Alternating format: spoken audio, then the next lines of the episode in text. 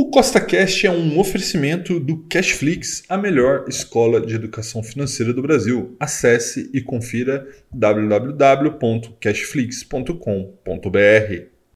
Seja bem-vindo a mais um vídeo que tem por único objetivo colocar mais dinheiro no seu bolso. E o vídeo de hoje é mais um episódio do Costa Responde. Né? O que, que é esse quadro aqui no meu canal? É um lugar onde eu respondo as perguntas que vocês deixam nas minhas redes sociais seja aqui no YouTube, nos comentários dos vídeos ou no meu Instagram, que caso você não me siga lá, é arroba. E a pergunta que eu venho mais recebendo, né, Rafael, ó, Selic aí caiu né, de 3,65 para 3,25, mas Ibovespa já está em 120 mil pontos. Né? Ainda vale a pena investir em ações? Né? Então, primeira coisa que é importante você entender. Né? É, nesse momento, embora o Ibovespa esteja em 120 mil pontos, a gente ainda tem muitas oportunidades de mercado. Vou te explicar o porquê.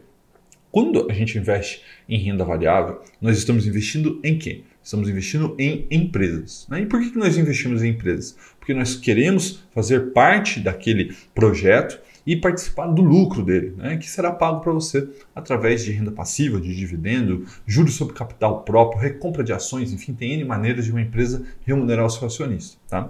Então veja, primeira coisa, né, a gente vem aí de dois anos de juros altíssimos, 13,75%, Copom cortou, estamos em 13,25%, mas ainda é uma taxa alta, então espera-se que nos próximos meses essa taxa vá caindo. Né? Mas muito bem, quando a gente fala que tem uma taxa de juros tão alta, as pessoas elas não investem. E quando eu falo as pessoas, os empresários, né? imagina, eu prefiro deixar meu dinheiro no banco a 13,25, que é a taxa atual, ou ir lá e construir uma concessionária, uma loja, uma fábrica, enfim, seja lá qual for o negócio. Né? É muito difícil alguém querer tomar esse risco com uma taxa de juros tão alta. Né? Então o que, que acontece?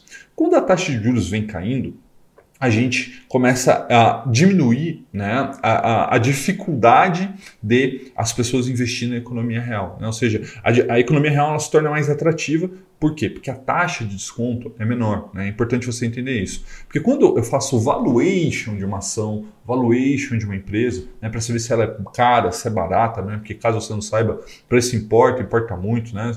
Para meia, para carro, para ação, para fundo imobiliário, interessa. Preço importa para tudo na sua vida. Né? Então, quando você faz um valuation, né, existem várias técnicas para isso. E uma delas é o fluxo de caixa descontado, quando você pega todo o lucro futuro que você acredita que aquela empresa vai ter né, e traz um valor presente. E desconta isso por uma taxa, que é uma taxa do dinheiro em função do tempo. Só que se essa taxa vai diminuindo, que é o que a gente está vendo, né, a Selic sai de 3,75, vem para 3,25, talvez venha para 10, para 11, alguns falam em 8, 7, enfim. O que acontece? Como a taxa de desconto é menor, o valor presente desse negócio é maior. E é por isso que a gente vê os negócios, as ações se apreciarem. Além disso, né, a diminuição da taxa de juros ela é, aumenta a circulação do crédito. Né? O que, que é o crédito? Né? É o dinheiro que as pessoas precisam para comprar um caso, uma carro, um carro, um celular, enfim, qualquer coisa. Né? E com isso, com o aumento da circulação do crédito, as empresas lucram mais, porque elas vendem mais. Se elas vendem mais, elas lucram mais e isso também gera mais emprego, que também aumenta o consumo. Então veja que a queda de juros ela proporciona um ciclo virtuoso na economia real, mas também no mercado financeiro, tá? Então, quando a gente olha Ibovespa hoje em 120 mil pontos, né, a gente está olhando para o retrovisor, olhando para trás, né? 120 mil pontos é um valor significativo para o que aconteceu no passado, mas a gente não pode investir olhando para trás, a gente tem que investir olhando para frente.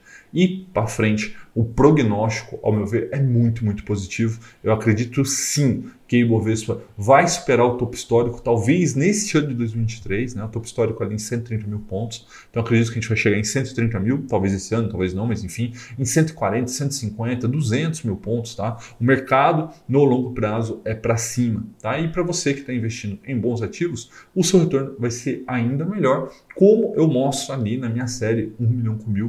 Vou deixar aqui para você caso você não conheça. Agora, diz aqui para mim o que você acha. Falou, Rafael, você está muito otimista, né? Para quem me conhece sabe que eu sou um otimista incorrigível, né? De fato eu sou. Mas diz para mim aqui nos comentários se você concorda comigo, não concorda comigo. E agora eu queria te dar um recado muito importante. E se você gostou desse vídeo, deixe seu like, porque dessa forma o YouTube entende que esse é um vídeo relevante e ele vai ser mostrado para um maior número de pessoas, possibilitando que nós levemos juntos mais educação financeira para todo mundo. E caso você ainda não seja inscrito, inscreva-se e ative a notificação, pois temos novos vídeos todas as semanas. Um forte abraço e até a próxima!